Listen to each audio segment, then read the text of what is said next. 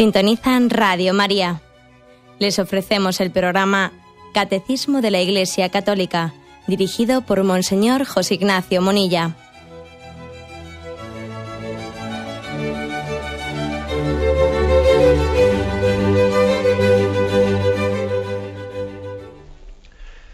Un cordial saludo a todos los oyentes de Radio María. Un día más, con la gracia del Señor, proseguimos el comentario del Catecismo de nuestra Madre la Iglesia.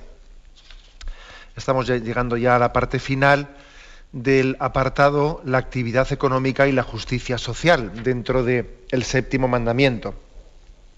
La mayor parte de lo que llamamos el cuerpo, el corpus de la doctrina social católica está expuesta en el catecismo dentro del séptimo mandamiento, pero no únicamente, también dentro del cuarto mandamiento, y está un poco distribuido en, distintos, eh, en distintos momentos, ¿no? pero especialmente en, estos, eh, en este séptimo mandamiento que estamos desarrollando.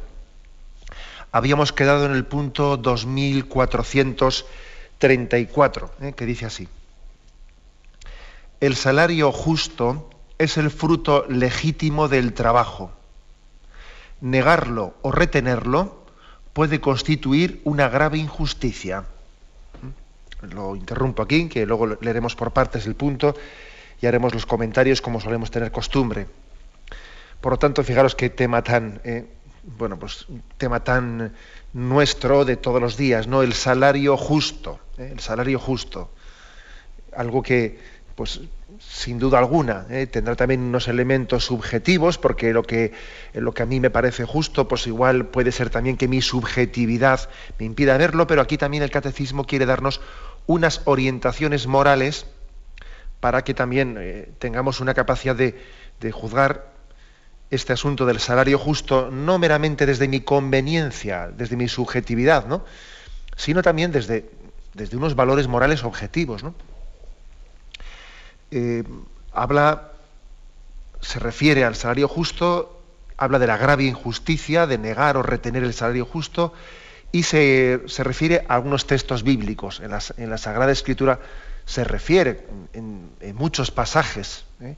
al pecado de injusticia, de no retribuir adecuadamente. Aquí pone tres textos. El primero, Levítico 19, 13, ¿eh? que dice, no oprimirás a tu prójimo, ni le despojarás, no retendrás el salario del jornalero hasta el día siguiente. Por lo tanto, en el contexto de la opresión al prójimo, en el contexto de la opresión, aquí habla de no pagar a tiempo. ¿eh? En ese texto, en ese contexto mm, cultural, social del Antiguo Testamento, el salario se pagaba al finalizar la jornada. ¿eh? era lo que hoy se llama una peonada, o no sé cómo se, dice, ¿no? Pues termina el día y al término del día se le pagaba. Y dice, no retendrás el salario hasta el día siguiente, ¿no? Por lo tanto, se consideraba como una, eh, una injusticia el estar reteniendo los pagos. Hoy en día también ocurre esto de otras formas, ¿no? El retener los pagos, el, pagaros cuanto antes, que está como rentando mientras tanto para quien está reteniendo ese dinero que sabe que injusticia tiene que darlo. Deuteronomio 24, 14, 15 dice, no explotarás al jornalero humilde y pobre, ya sea uno de tus hermanos o un forastero que resida en tus ciudades. Le darás cada día su salario, sin dejar que el sol se ponga sobre esta deuda, porque es pobre, y para vivir necesita de su salario. Así no apelará por ello a Yahvé contra ti y no te cargarás con un pecado. Como veis aquí, varias, varias cuestiones, ¿no? Aparte de la afirmación que también venía en ese texto que hemos leído del Levítico de no, no dejarás que se ponga el sol sin haberle dado el salario, no estés retrasando el pago, aparte de eso que ya lo decía el texto anterior, dice cosas muy interesantes, ¿eh? este texto del Deuteronomio. Dice, habla de explotación, de explotar ¿eh? al trabajador, al jornalero, la posibilidad de explotarlo, de que no haya proporción, por lo tanto, entre el trabajo que le pido que, realice y la retribución que le doy. Eso se llama explotación. O sea, fijaros que ese término de explotación, algunos se cree que lo ha inventado Carlos Marx. No, no, está en el libro del Deuteronomio, en el Antiguo Testamento. ¿eh? También me llama la atención que este texto diga, ya sea uno de tus hermanos o un forastero que resida en tus ciudades. Es decir, oye, tú vas a tratarle exactamente igual a un hermano tuyo al que contrates o a un forastero que ha venido de fuera. Deuteronomio 24, 14, fijaros bien, ¿eh? No se puede hablar más claro ni hacer una afirmación más directamente aplicable a nuestra situación actual, al maltrato salarial que se le dan a los inmigrantes, ojo, ¿eh? ya sea uno de tus hermanos o un forastero que resida en tus ciudades. Por lo tanto, y, al final, fijaros, para, rematar la afirmación ¿eh? de la Sagrada Escritura, dice, trátale ¿eh? como se debe, etc. Así no apelará por ello a Yahvé contra ti y no te cargarás con un pecado. Es decir, que entre los pecados que claman al cielo, que recuerdo que en este programa del catecismo eh, también hicimos referencia a que la Sagrada Escritura habla también en varios lugares de pecados que claman al cielo. Si claman a mí, ya ve, yo les escucharé. ¿no? Eh, entre esa lista de pecados que claman al cielo está esta también, la del trabajador explotado. Así no apelará por ello a Yahvé contra ti. Está Yahvé diciéndole no, a ese que ha contratado al jornalero. Ten en cuenta que, que yo, soy, yo soy valedor Yahvé se presenta como valedor del, derecho del explotado y del oprimido, el trabajador que no es justamente compensado. Estamos hablando, fijaros, del libro de Deuteronomio en el Antiguo Testamento y alguno, eh, y alguno se puede pensar pues, que, eh, la Iglesia no, no, ha tenido o no tiene todo un cuerpo doctrinal sobre la justicia social, o que está recién inventado, o que es cosa del siglo pasado. ¿eh? Otro texto que se nos ofrece, Santiago 5.4. Esto ya es del Nuevo Testamento. Mirad, el salario que no habéis pagado a los obreros que segaron vuestros campos está gritando y los gritos de los segadores han llegado a los oídos del Señor de los ejércitos. Otro texto, pues, en el que se remarca cómo eh, el no pagar el salario justo está dentro de ese elenco de los pecados que claman al cielo. El salario que no habéis pagado, el salario o que habéis hurtado, que habéis dado un salario injusto, está clamando a Dios. Ese salario grita a Dios. Fijaros que también es una expresión muy similar a la que la sangre que has derramado a tu hermano grita al cielo. Igual que ese pecado de violencia contra tu hermano, de una manera similar describe también del salario que no le has pagado, está clamando al cielo. Lo cual quiere decir que se toma muy en serio la Sagrada Escritura, tan en serio que hasta utiliza expresiones equiparables al homicidio. ¿eh? Con ese, eh, la, sangre derramada de tu hermano clama al cielo, el salario que no le has pagado clama al cielo. Bueno, pues esta es la primera afirmación. ¿eh? Pasamos, seguimos adelante.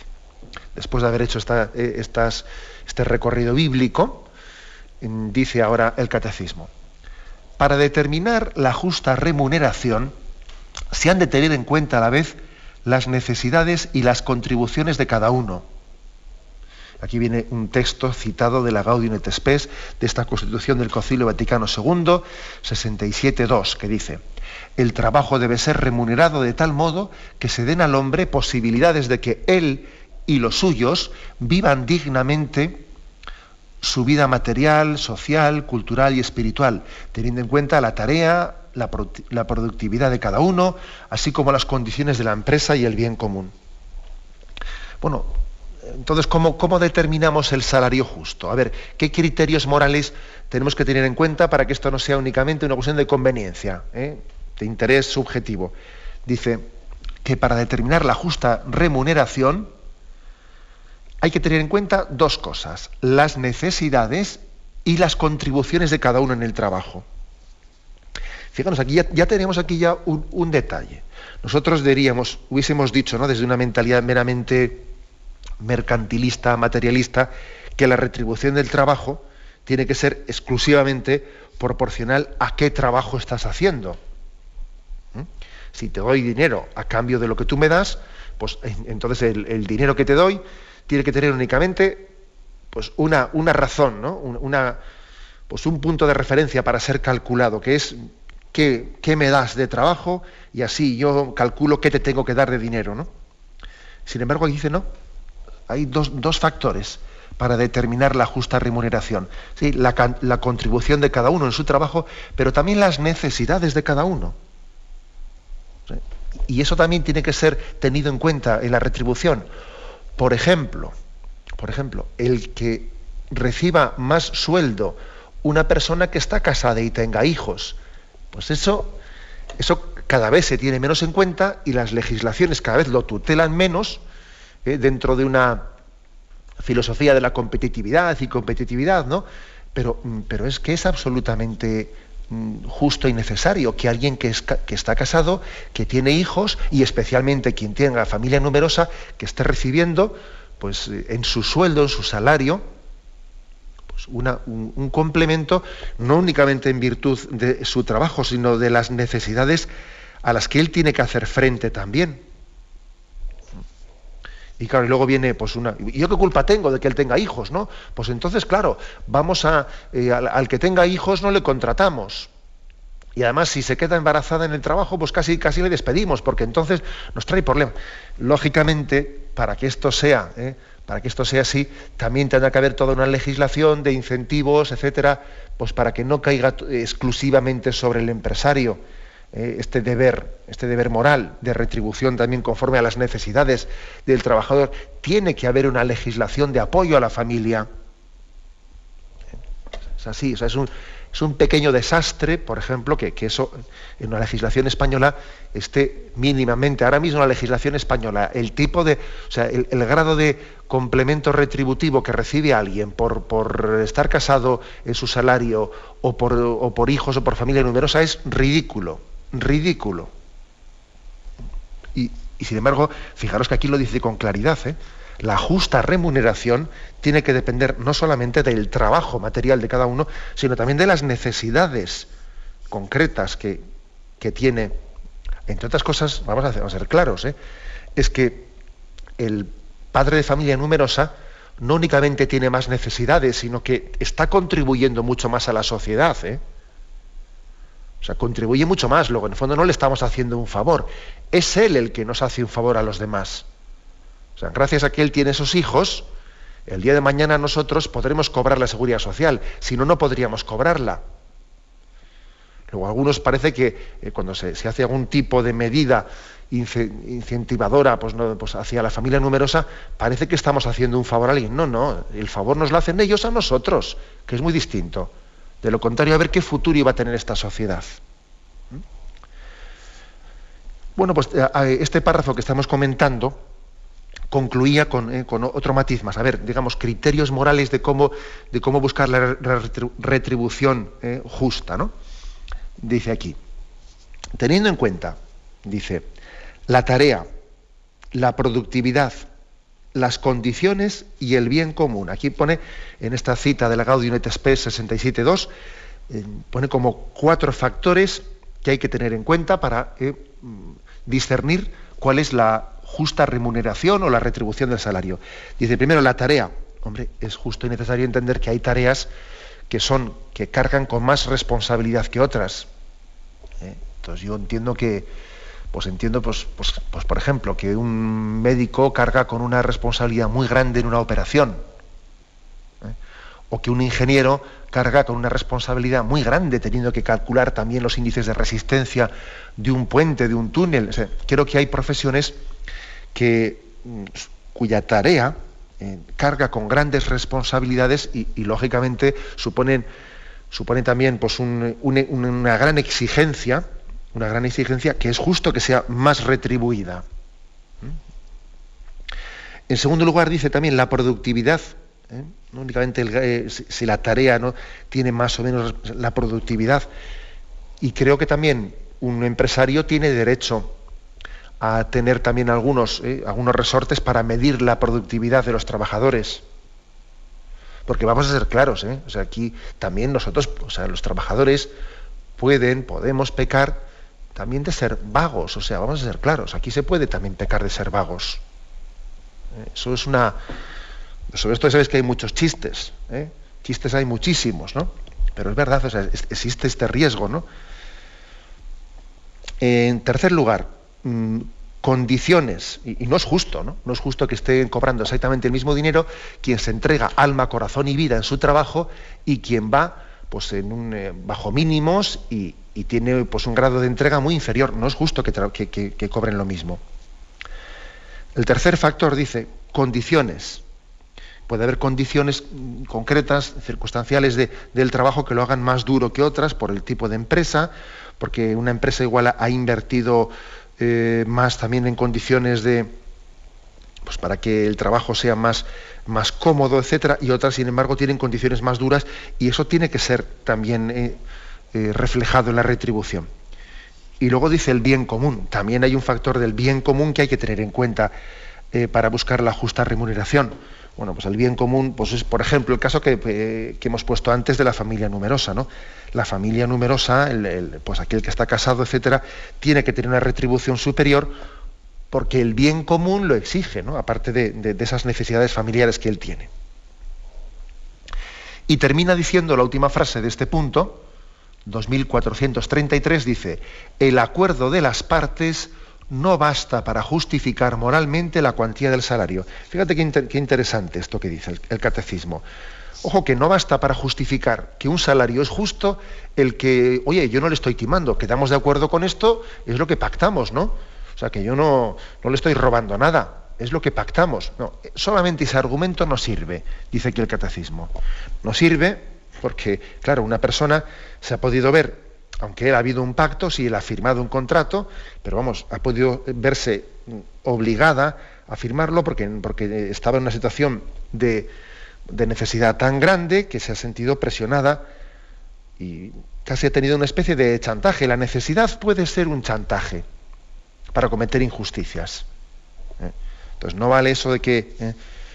De que él, lo firmó, él firmó el contrato, sí, pero yo he abusado de las condiciones de extrema necesidad en que una persona venía a mí para hacer firmar un contrato injusto. Luego, no vale eso. ¿eh? Lo dice explícitamente el, catecismo. Bueno, y, otra cosa que el mento, aunque no está aquí explícitamente dicha, porque claro, el, catecismo es un catecismo de la Iglesia Universal y, claro, y no va a conocer eh, todos los casos particulares ¿no? que se viven en unos lugares y otros. ¿no? Otra cuestión que es también que es éticamente eh, de alto riesgo, de alto riesgo. Las empresas de empleo. Eh, puede ser muy bueno que, pues, que exista una empresa de empleo porque no es tan fácil el, poder tener acceso al conocimiento de, formas de empleo, donde puedo ser empleado. una, una, empresa de promoción de empleo es importante, ¿no? pero al mismo tiempo somos conscientes de que tiene un grave riesgo. ¿no? Que estas ETTs, etcétera, como se llamen, que yo soy poco entendido de estas cosas, pero que estas empresas pueden también entrar en este, ¿no? En este, bajo este concepto de que ante la, ante la extrema necesidad, pues yo me agarro a que una empresa de estas firma un contrato y entonces me están dando la mitad del sueldo, o sea, la mitad del sueldo, o no sé, la mitad, pero una barbaridad, ¿eh? se la queda esa empresa intermediaria que me ha buscado el empleo y, y ya está, ¿no? Puede, es decir, puede ser una buena contribución al pleno empleo estas empresas, pero tienen graves riesgos. Y además también tienen graves riesgos el que, los empresarios digan, bueno, pues como yo al final salgo ganando con estas empresas, salgo ganando, voy a intentar tener siempre una especie de, eh, pues una contratación, entre comillas, basura eh, a través de estas empresas. O sea, existe lo que puede ser una ayuda, si no es también eh, regulado bajo criterios morales, puede acabar siendo pues una, un abuso. Tenemos un momento de reflexión y continuamos enseguida.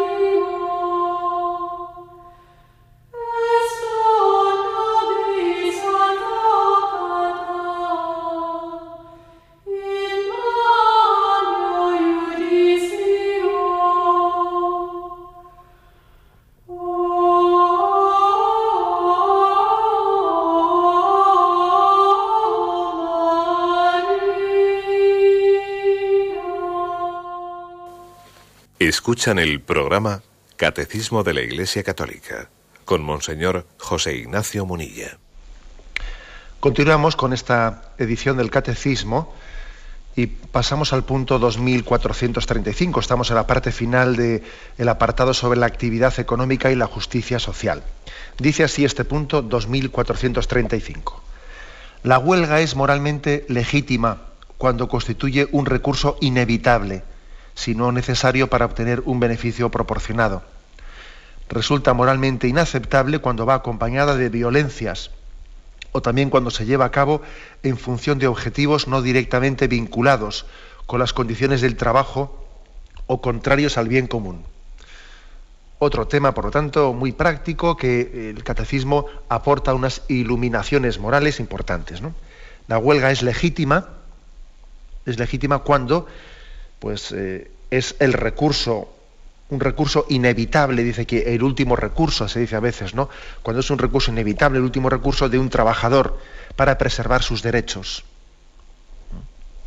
Por, lo tanto, eh, es legítimo que alguien, agotadas, agotadas las vías de diálogo, agotadas las exposiciones, pues puede haber desacuerdos, ¿no? Hay desacuerdos, ¿no?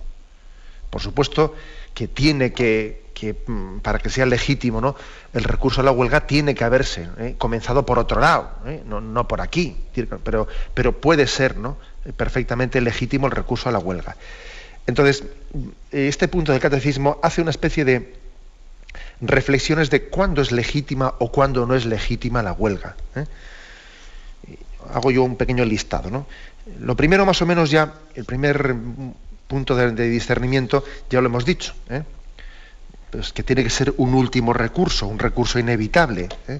que no puede ser eh, la huelga como estrategia. Vamos a ir, vamos a comenzar por una huelga, como, como, como empezamos el convenio ahora, la firma del convenio, las negociaciones para esta firma, y se abre ahora el proceso, pues venga, vamos a hacer una huelga para, para que vean que vamos fuertes desde el principio, porque si no negocias desde una posición de fuerza, pues entonces vamos mal. Venga, una huelga de entrada y así nos sentamos a negociar. Eso es inmoral.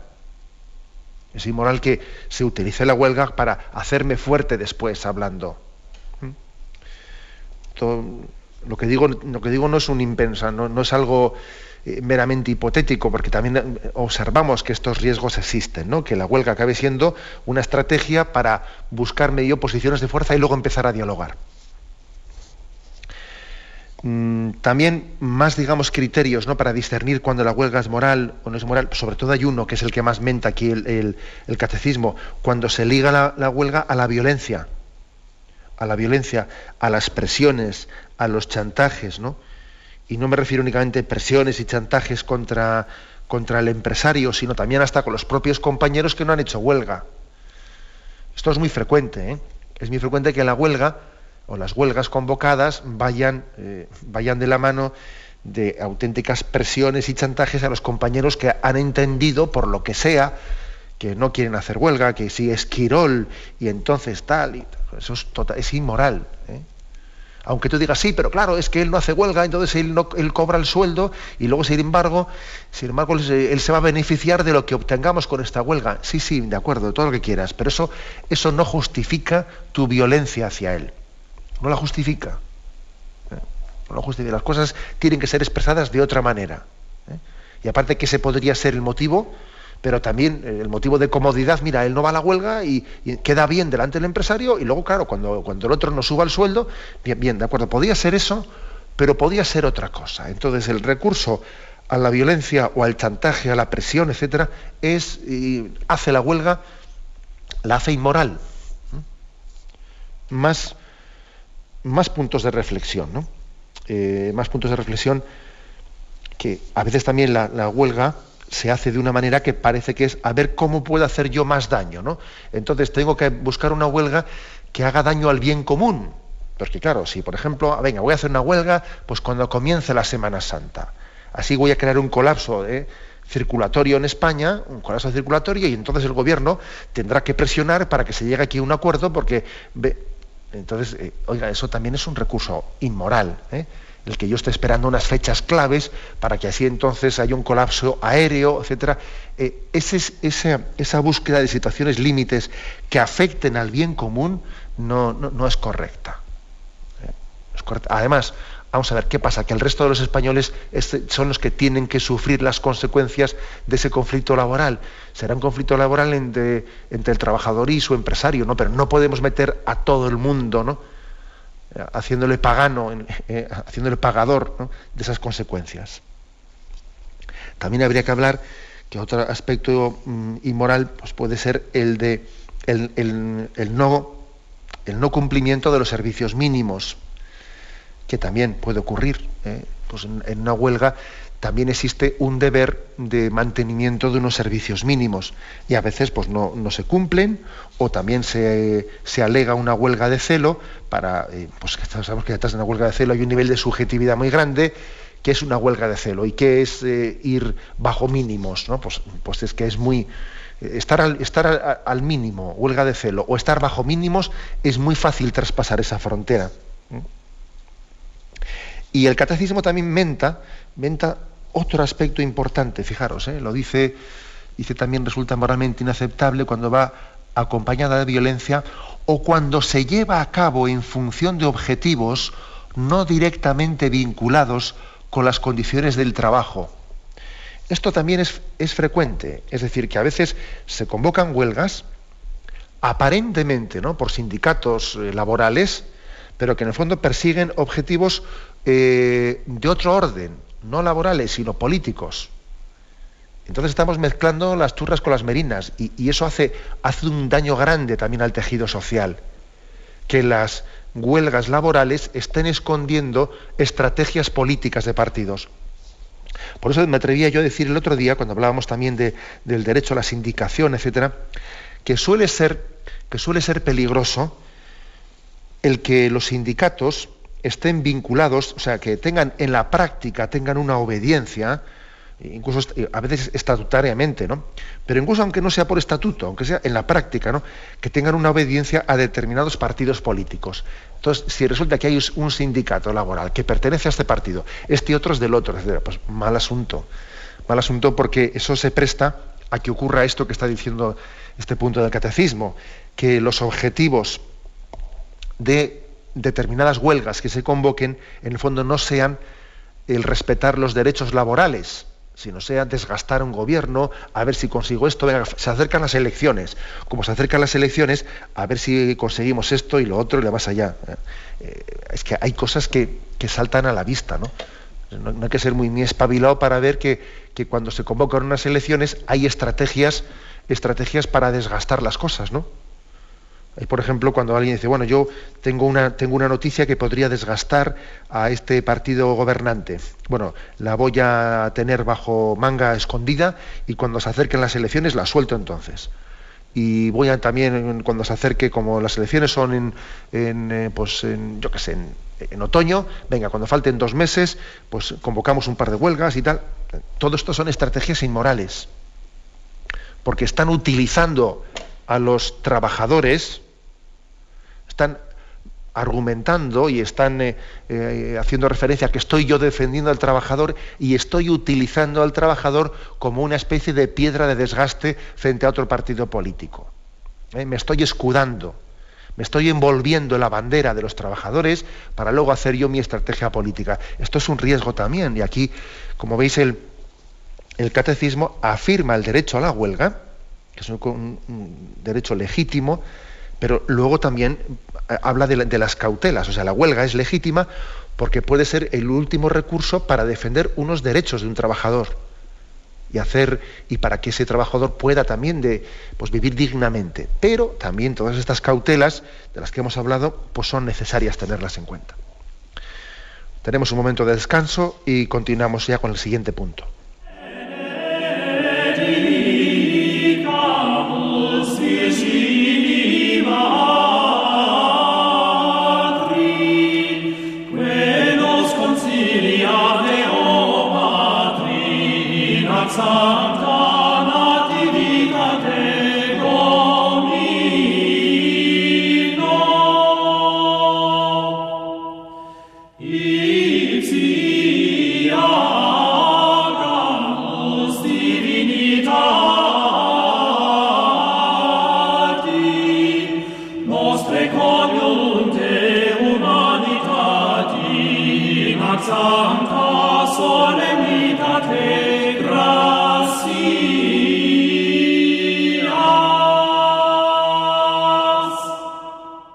Escuchan el programa Catecismo de la Iglesia Católica con Monseñor José Ignacio Munilla.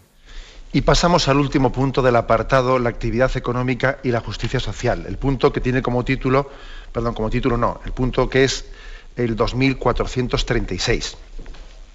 Dice, es injusto no pagar a los organismos de seguridad social las cotizaciones establecidas por las autoridades legítimas. Luego continuamos. O sea, aquí habla, por tanto, de la obligación de pagar a los organismos de seguridad social. Dicho sea de paso, yo lo he dicho ya más de una ocasión, pero bueno, que creo que la institución de la seguridad social es posiblemente de los organismos, mm, a mí me parece, de los más importantes que tenemos en favor del bienestar social en España y tenemos que valorarlo mucho. Y además, comparativamente hablando con otras naciones, eh, la, forma en la que está eh, organizada y estructurada, etcétera, la seguridad social en España contribuye muchísimo al bien común. No estoy hablando yo ahora de hacer, yo no estoy evaluando de qué tal se gestiona, ¿eh? yo no estoy haciendo una valoración política de cómo se gestiona, sino digo la institución en sí, que es de lo mejor que existe en nuestra nación, pues, pues en, una nación en la que cada uno somos hijos de nuestro padre y de nuestra madre y tenemos una tendencia pues, a, la, división muy grande, que muchas veces nos valoramos por lo que nos diferencia y que yo soy de los unos, yo soy de los otros y que somos un poco reino de taifas, etcétera. Pero me parece que en medio de esta forma nuestra de ser, la existencia de la seguridad social es una gran contribución al bien común. Si no fuese por ella, sería mucho más difícil, ¿no?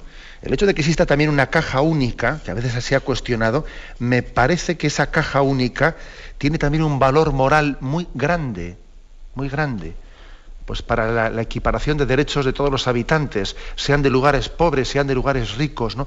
Esa caja única de la seguridad social eh, tiene un valor moral muy grande dentro de ella.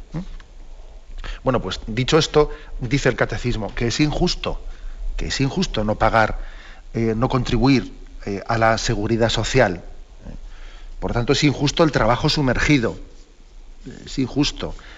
Es injusto que determinados trabajos no cualificados, como muchas veces ocurre, ayer pusimos el, caso, si no me equivoco, del tema de, trabajo del hogar, que muchas veces se, recurre a, a no asegurar a las personas que trabajan en el hogar inmigrantes y no solamente inmigrantes, eh, también españoles.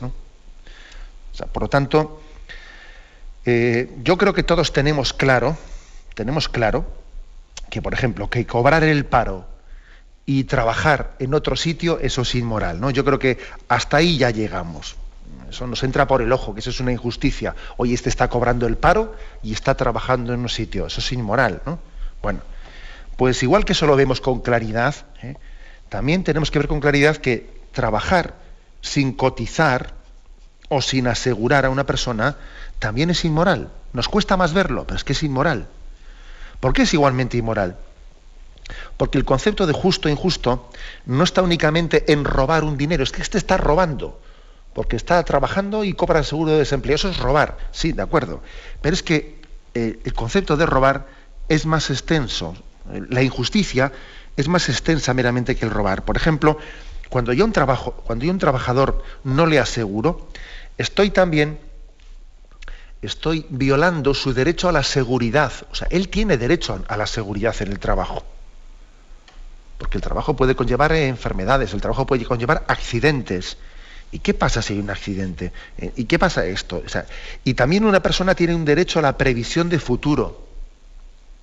Porque claro, va a llegar un momento en el que envejezca o, tenga una incapacidad laboral. Eso va a llegar. Luego, eso tiene que estar previsto. El futuro tiene que ser previsto. Y además, no únicamente eso, en todo trabajo que hacemos tenemos que tener también una contribución al bien común. Porque yo ahora tengo trabajo, pero puede haber quienes no tienen trabajo.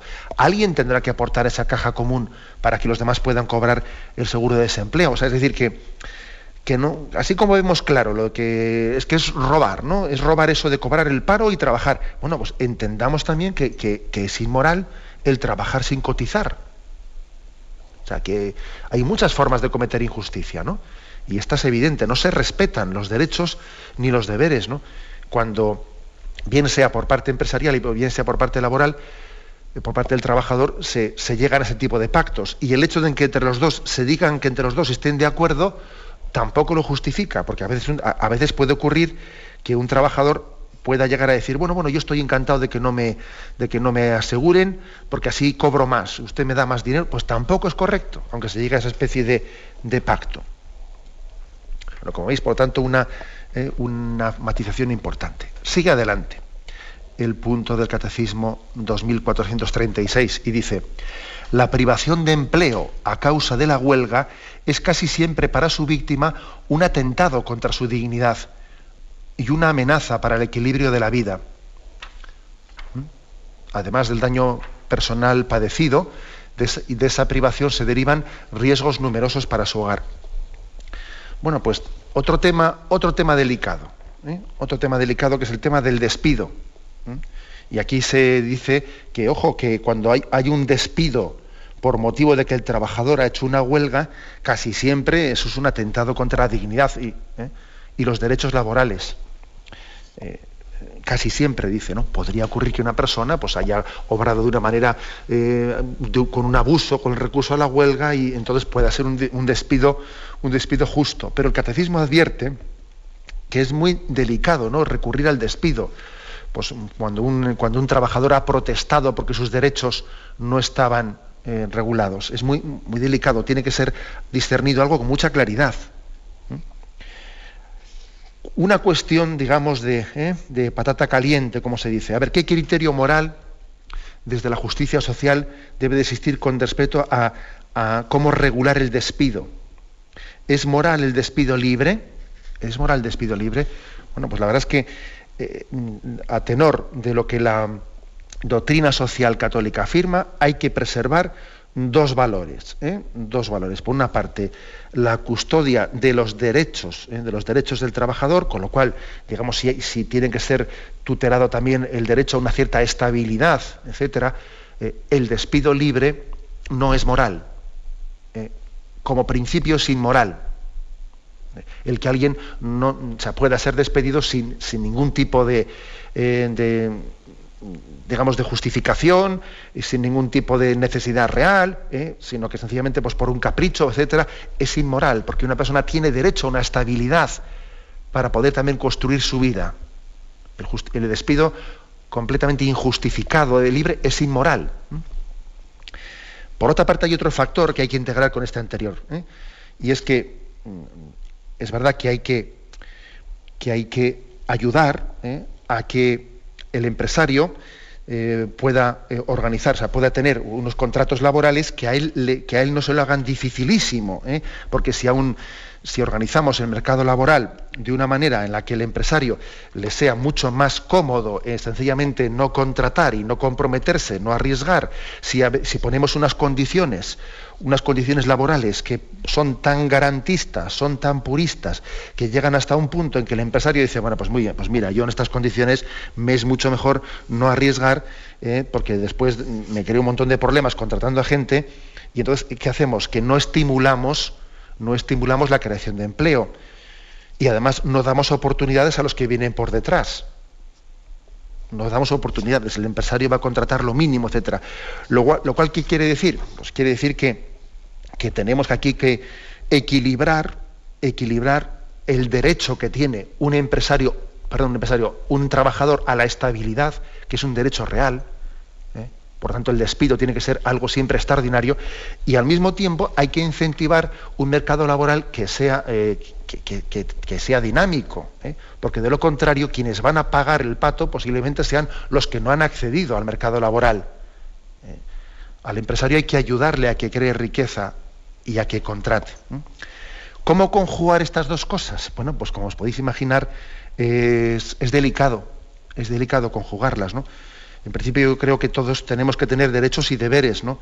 También parece justo que, que cuando a una persona se le contrate ella adquiere un compromiso un compromiso de productividad, un compromiso de, entrega, etcétera.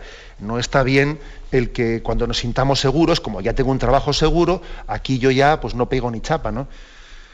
Vamos, hay, hay que verlos. Yo creo que en nuestra cultura popular estamos llenos de, de referencias jocosas y chistosas y chistosas sobre este tema, sobre esto de que como, vamos, como ya estamos ya una vez que uno está fijo, eh, pues ya parece que trabaja menos, ¿no? Pues eso también es profundamente inmoral. Con permiso de los funcionarios, que seguro eh, que, los chistes siempre simplifican, etcétera, y, bueno, pues yo creo que cuando caricaturizamos las cosas, pues no somos justos, pero bueno, con permisos de los funcionarios que me están escuchando, me acuerdo mucho de un chiste que me hizo mucha gracia de Forges, que se veía, eh, se veía ahí en una oficina eh, dos, trabajadores que estaban leyendo el periódico con una taza, con una taza de café encima de la mesa, y uno de ellos tenía puestos los pies encima de, la mesa, según leía el periódico. No, el otro no, el otro leía el periódico, pero no tenía los, los pies encima de la mesa.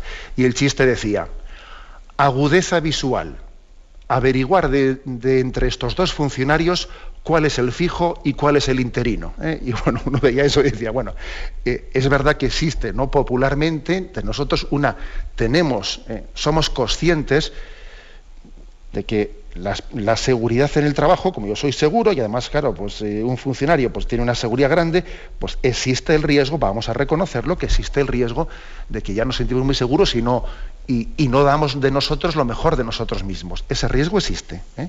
Igual también que este punto del catecismo pide a los empresarios compromiso de respetar los derechos laborales, de encontrar el despido libre, también hay que decir esto. ¿eh?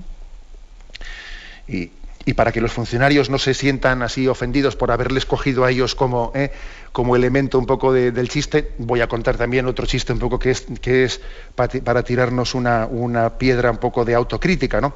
Se, cuenta, se cuenta del Papa eh, Juan XXIII, del Beato Juan XXIII, el Papa Bueno, que en una ocasión le preguntan, eh, le preguntan, Santidad, ¿cuántos, ¿cuántos trabajan en el Vaticano?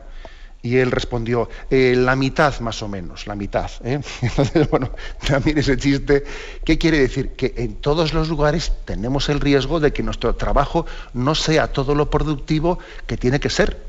Ya sé que luego el chiste siempre simplifica y estoy seguro que los funcionarios trabajarán mucho más de lo que nos suponemos y también los trabajadores en la Iglesia del Vaticano, seguro. ¿eh? Pero bueno, permitamos también que, que el humor popular, nos ayude a hacer una autocrítica. ¿eh? Hay una, autocrítica. Tenemos que, caer en cuenta de que tenemos derecho a una estabilidad laboral, pero sin que esa estabilidad laboral pues nos, haga perder la conciencia de, la importancia de dar lo mejor de nuestros talentos. ¿Eh? Dios nos ha puesto unos talentos para que desarrollemos, para que los entreguemos. Si no los, no los empleamos en nuestro trabajo en plenitud, no crecemos, no maduramos y no contribuimos al bien común, por supuesto. Bien, hemos concluido, por lo tanto, eh, de esta manera este apartado, la actividad económica y la justicia social. Si no me equivoco, creo que han sido pues cinco los programas que le hemos dedicado. Eh. Pasaremos Dios mediante mañana ya un nuevo apartado dentro de esta explicación del séptimo mandamiento. Pero ahora queremos también dar paso a vuestras llamadas. Podéis llamar al teléfono 917 107 700. 917 107 700.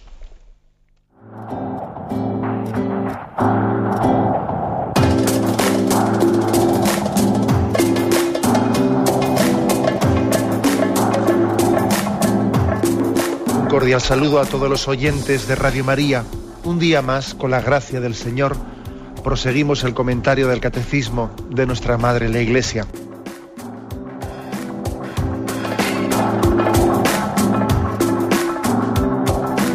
Porque le has quitado la única manera de protesta que tiene. O sea que cuando hay un dolor fuerte no hay que tomar analgésicos, hay que ir no, hay que tomar, No, sí, hay que bien, pero, pero no analgésicos fuertes para que se cometa el error de bloquear la defensa y no poder llegar al diagnóstico. Bien, bien. ¿Le gustaría tener sus programas favoritos de Radio María para escuchar en cualquier momento?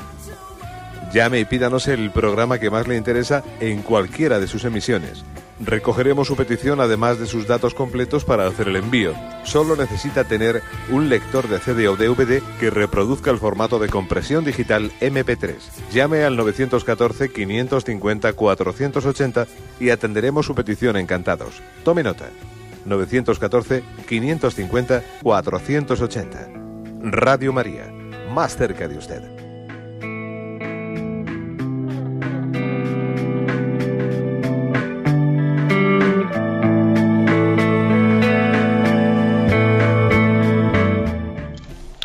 Sí, buenos días, ¿con quién hablamos? Eh, buenos días, padre José Ignacio. Soy John Faudel de Parafruyer en Gerona. Adelante, lo escuchamos. Y que le quería hacer tres preguntas eh, sobre el aborto. Vamos allá. Eh, la primera sería, ¿qué edad tenía Jesús en el vientre de la Santísima Virgen para que Juan Bautista a los seis meses en el vientre de Santa Isabel saltara de alegría? Si una criatura de seis meses prenatales salta de alegría es porque recibe y percibe el mundo externo. La otra sería, ¿qué sentirá una persona en el vientre de su madre cuando ella decide asesinarlo? Y la pregunta final sería, ¿no quedaría abolida la ley de omisión del deber al darle muerte a una persona en el vientre materno? Pues es el maldito de los crímenes cometidos a una persona. Es la, es la más indefensa de las criaturas, por Dios. Buenos días, Monseñor. Gracias. Bueno, la verdad es que el, oyente plantea una cuestión desde un punto de vista de, delicadeza, de delicadeza con la vida personal, eh, interior de, pues, pues, de lo que es un ser concebido, un ser humano en el, en el vientre de su madre. ¿no? Bueno, pues la verdad es que un, un ejemplo concreto. Fijaros que cuando, cuando el, el embarazo es deseado, nuestra sociedad es muy sensible y se habla de cómo hacer pues, un embarazo en el que la madre hasta tenga sus momentos de relajación, porque si se relaja y respira de una determinada forma, pues el niño, el feto, también adquiere una serie de hábitos. A las madres se les da también pautas de, escuchar música, eh, música relajante, porque también el, niño desde, el seno de su madre eh, va, va adquiriendo, pues hasta le ayuda a tener también una psicología relajada. Todas estas cosas son pautas que todos los, eh, pues, pues todos los pedagogos suelen enseñar a las madres que tienen un embarazo deseado, etcétera, etcétera. Pero de esto nos olvidamos totalmente cuando, cuando ocurre el embarazo. ¿Qué quiere decir con esto? Que si el niño, que si el feto es sensible eh, para percibir la música, eh, que es relajante, o la respiración de su madre, conviene que sea armónica, etcétera, ¿no? los descansos, etcétera, lógicamente ese, niño está percibiendo la tensión, la tensión de una madre que está eh, con, con, una decisión terrible de acabar con su vida. O sea, esa tensión el niño la está percibiendo, por supuesto que la está percibiendo. El niño que está que, está a punto de ser abortado no únicamente va a sentir el mal, va a sentir el mal cuando se, se le pincha, ¿no? con unos instrumentos quirúrgicos y se acaba con su vida. No, lo está percibiendo antes, hay una violencia tremenda. Él se sabe, él se siente no querido. Hoy en día, eh, el, mayor, mayor, título de discriminación que puede tener un, ser humano es ser no querido, ser no deseado. Eso es el mayor título de discriminación. ¿eh? Por lo tanto, valga, ¿eh? valga esta reflexión que hemos hecho gracias a la pregunta del oyente y recordemos que, el Verbo encarnado, que Jesucristo nuestro Señor, pues que pasó por esta etapa de debilidad y encontró el vientre más acogedor que el ser humano podía haber encontrado, que es el seno de María. El seno de María la actitud de María al acoger la vida, una vida que por cierto ella no esperaba, que fue totalmente sorpresiva para ella, ¿eh? fue sorpresiva, pero ella quería lo que Dios quisiese, con lo cual para ella era deseado, aunque no lo esperaba, era deseado, porque ella buscaba la voluntad de Dios. ¿eh? Con lo cual también aquí yo hay una gran lección de la Virgen María. Una cosa es hijo no esperado, y otra cosa es hijo no deseado, que son dos cosas muy distintas. ¿eh? Y María nos enseña a entenderlo. ¿eh? Adelante, damos a un siguiente oyente. Buenos días. Buenos días, monseñor. Buenos días, sí, le escuchamos. Lo que yo le quería decir es que desde que vino la democracia, ¿verdad? Una de las cosas más para mí terribles que ha sido ha sido pues el, el, que el obrero no tenga un, trabajo fijo. Mi marido estuvo en una empresa 25 años y, y, ganábamos poquito, no se ganaba mucho, pero por lo menos había, sabíamos que lo teníamos fijo. Pero es que ahora se mete un obrero en, un trabajo y pobrecitos piensan que a lo mejor dentro de, de, de, tres meses no los van. Eso, eso ha sido una de las cosas peores que ha podido traer este sistema y luego aparte pues lo, lo, cual ha hecho este señor el, aborto este que, que, tenemos tan espantoso que es uno de los crímenes peores que pienso yo que hay en la humanidad nada más monseñor de acuerdo Bien, pues, pues es cierto que, que, ha coincidido, ¿no? Pero tampoco igual sería justo ligar la precariedad laboral al sistema democrático. ¿eh? O sea, es verdad que, en España ha coincidido que eh, la introducción del sistema democrático ha, ha, hecho crecer la precariedad laboral. ¿eh? Pero bueno, tampoco sería justo ligar una cosa a la otra. En sí son dos cosas que se pueden ocurrir de una manera o de otra. También podría ocurrir que en el seno de, pues un régimen que no sea democrático haya precariedad laboral. Lo que está claro es que lo que dice el oyente, ¿no? Lo que está claro dice oyente, es decir, que, existe una necesidad, una necesidad de, estabilidad para que el trabajo también pues, pues revierta en el bien común con toda esa especie también de, matizaciones que yo he hecho durante la exposición del tema de hoy, pero, pero la estabilidad es un valor. ¿eh? Adelante, vamos a pasar a un siguiente oyente. Buenos días. Eh, hola, buenos días. Sí, buenos días, sí, le escuchamos. Eh, mire, soy Mari Carmen y llamaba para hacerle una consulta. Resulta de que era sobre el tema de la inmoralidad de, la, de las personas que trabajan sin darse de alta y en concreto le voy a contar mi caso. Bueno, tengo un negocio en concreto una peluquería, y resulta que en estos tiempos de crisis difíciles, pues mm, resulta de que nosotros, en concreto yo, que, tengo que pagar un montón de impuestos como todo el mundo, pues resulta de que el negocio da un bajón precisamente por las personas estas que no están no están legalizadas como Dios manda.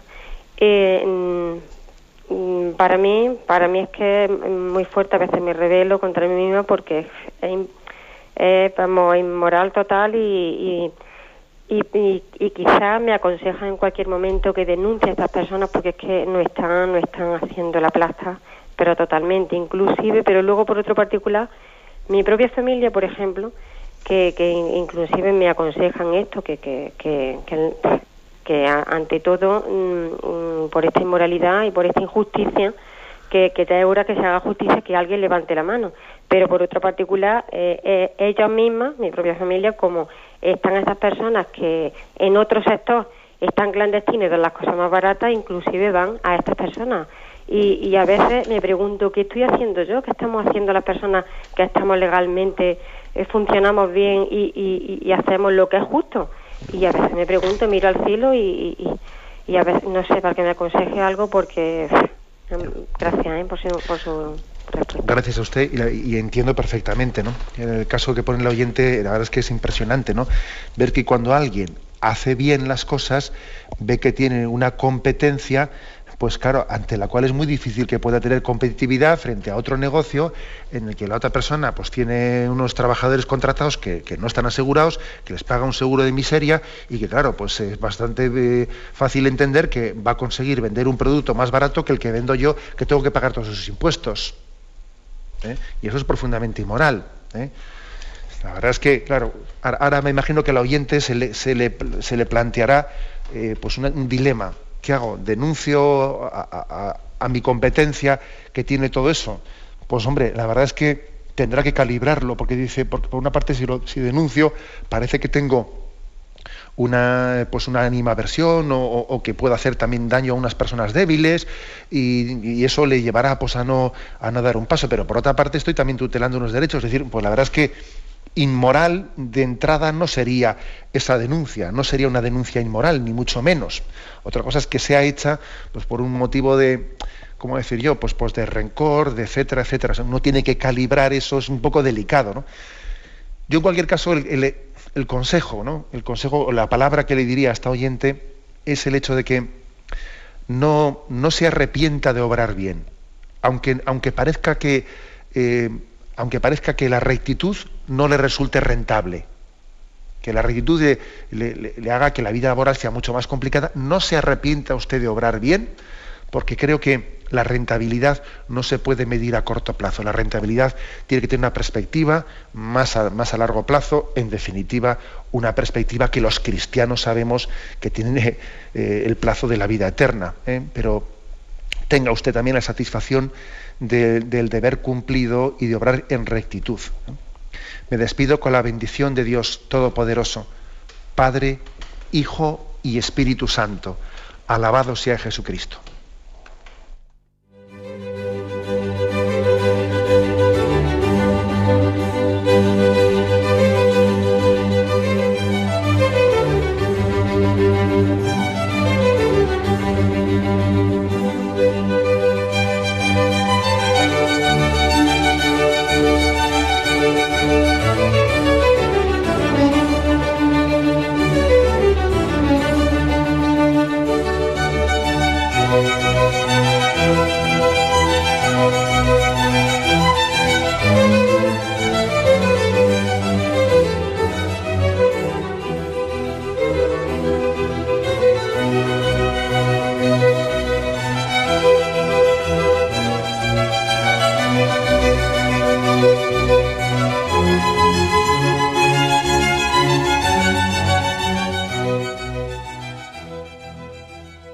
Les hemos ofrecido el programa Catecismo de la Iglesia Católica, dirigido por Monseñor José Ignacio Monilla.